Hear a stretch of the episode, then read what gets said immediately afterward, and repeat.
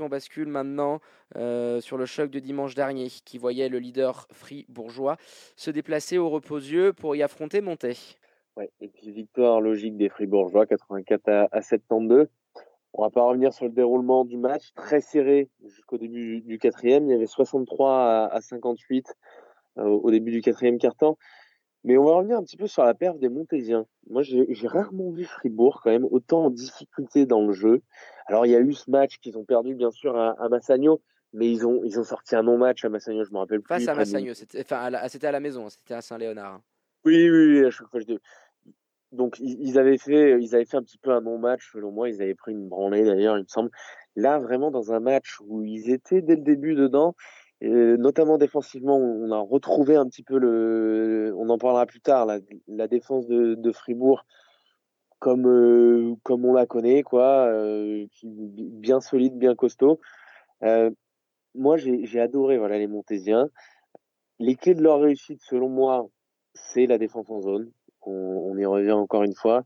Il y a eu des aides permanentes sur Double G. Double G. James Juan voilà, James, Joan James. Joan James, oui. Euh, il y a eu des aides, il y a eu des aides permanentes. J'allais dire Justin James, j'ai bien fait de la fermer. il, y a eu des aides permanentes sur lui. La, la défense en zone, euh, la défense en zone, pour, pour, expliquer. Mais c'est toi qui fais le Larousse normalement, donc je vais te laisser expliquer la défense en zone quand même. La défense en zone, euh, là exactement, on était sur une défense 3-2. Hein, c'est ça, hein, les trois en bas et les deux en haut. Donc euh, une défense en zone, pour, expliquer un petit peu, euh, de même manière que ce qui se passe au football, où vous avez un marquage individuel ou justement de zone, euh, vous n'êtes pas à la culotte, hein. vous n'êtes pas un joueur sur chaque défenseur, mais vous avez certaines positions. C'est-à-dire que vous allez avoir, donc là dans, le cas de la 3-2, trois joueurs, donc le pivot qui va être au milieu de la raquette, vraiment, en, si tu veux, en, force de dissuasion, les deux joueurs à, côté de lui, et tu as tes deux arrières si tu veux, qui coulissent. Donc très souvent, tu laisses ouvert un peu plus à trois points quand tu utilises une défense euh, de zone euh, pour justement mettre du monde dans la raquette, pour être capable euh, de switcher sur les écrans. Donc ça t'offre aussi cette liberté-là.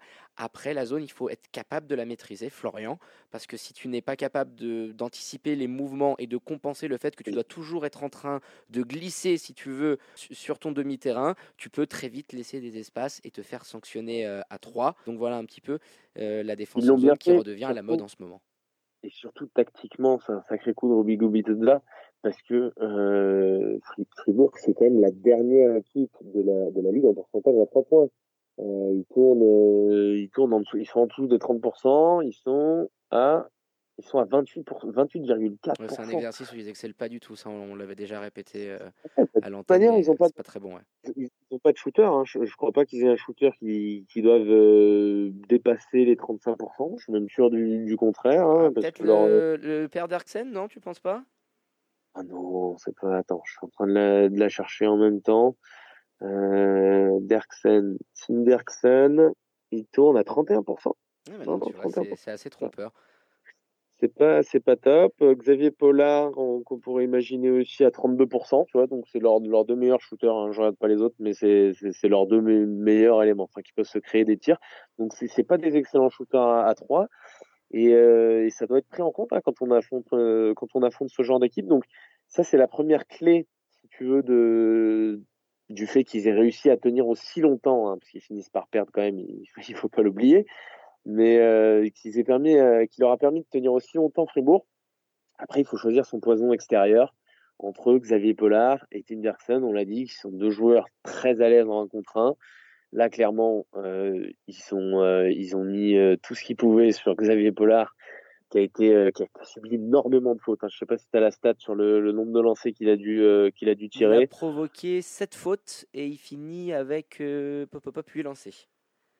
Euh, voilà, donc, euh, il est allé au charbon. Hein. ouais, il est allé au charbon, il finit à 3 sur 13 euh, au shoot, 13 points, c'est un petit peu en dessous de ses standards, carrément en dessous de ses standards d'adresse. En revanche, Tindersen, donc 9 sur 14, 20 points, 2 sur 5 à 3, donc un, match au-dessus de ses standards habituels. Voilà, il faut choisir, il faut choisir un des deux. De toute façon, c'est une équipe qui est très très forte. Ils ont aussi énormément forcé Paul Gravé à, à toucher des ballons en attaque. On, l'a vu dans les dans les bloopers de la semaine, Paul Gravé, c'est pas un passeur, euh, c'est pas un passeur d'anthologie. Hein. C'est oui, c'est pas un passeur à la Magic Johnson, on va se dire ça comme ça.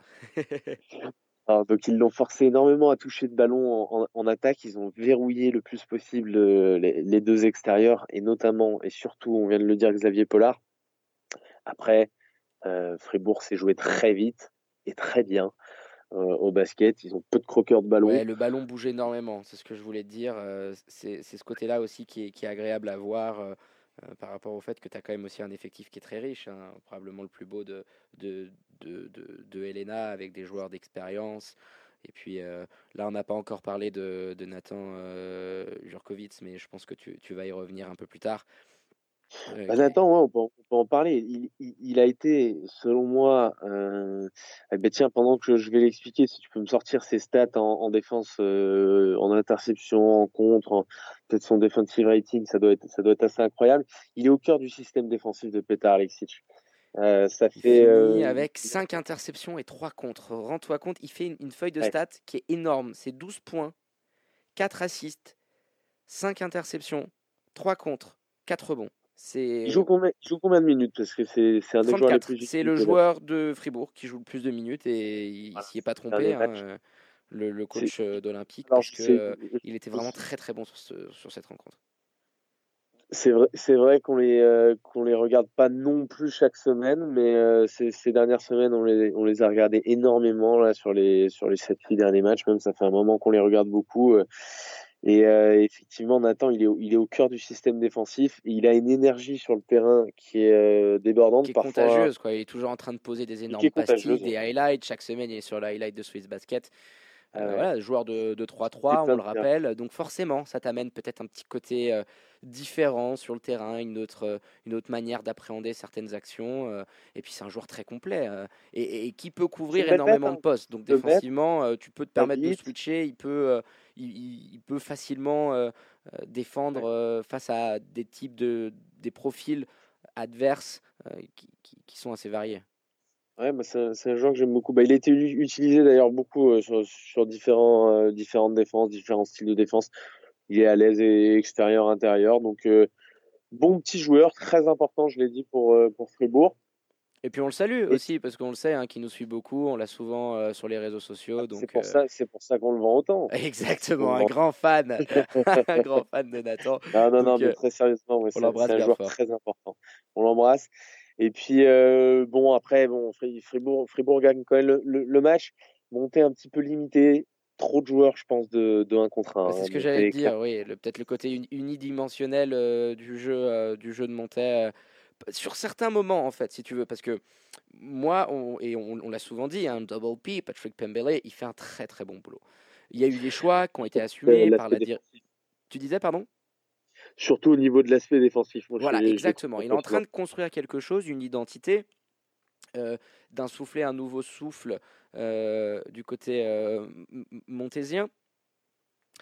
Mais par moment, euh, y a encore ce, petit gap qu'ils n'arrivent pas à franchir, si tu veux. Ça va titiller, ça, ça a sorti des très gros matchs euh, cette année, mais euh, peut-être qu'il leur manque encore cette petite expérience pour arriver à, bien gérer certaines possessions clés dans un match. Et c'est là où je viens rejoindre ce que tu disais, cette tendance à tomber, à tomber trop facilement dans du 1 contre 1, dans des moments un petit peu chauds.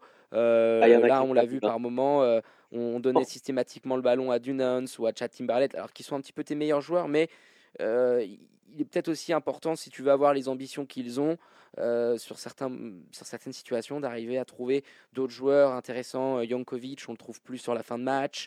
qui c'est que je voulais parler aussi? Noé Anabir, pareil. Donc, utiliser. Voilà, peut-être essayer d'être un peu plus, un peu mieux dans ces phases-là. Ils vont grandir. Et puis, je pense qu'une défaite comme ça, où tu t'as pas été ridicule, tu as, tenu quand même pendant, pendant un petit moment avant de prendre, de, prendre la foudre dans le dernier quart. C'est, je pense que ça peut être constructif pour, pour les joueurs de, Patrick Bemeler.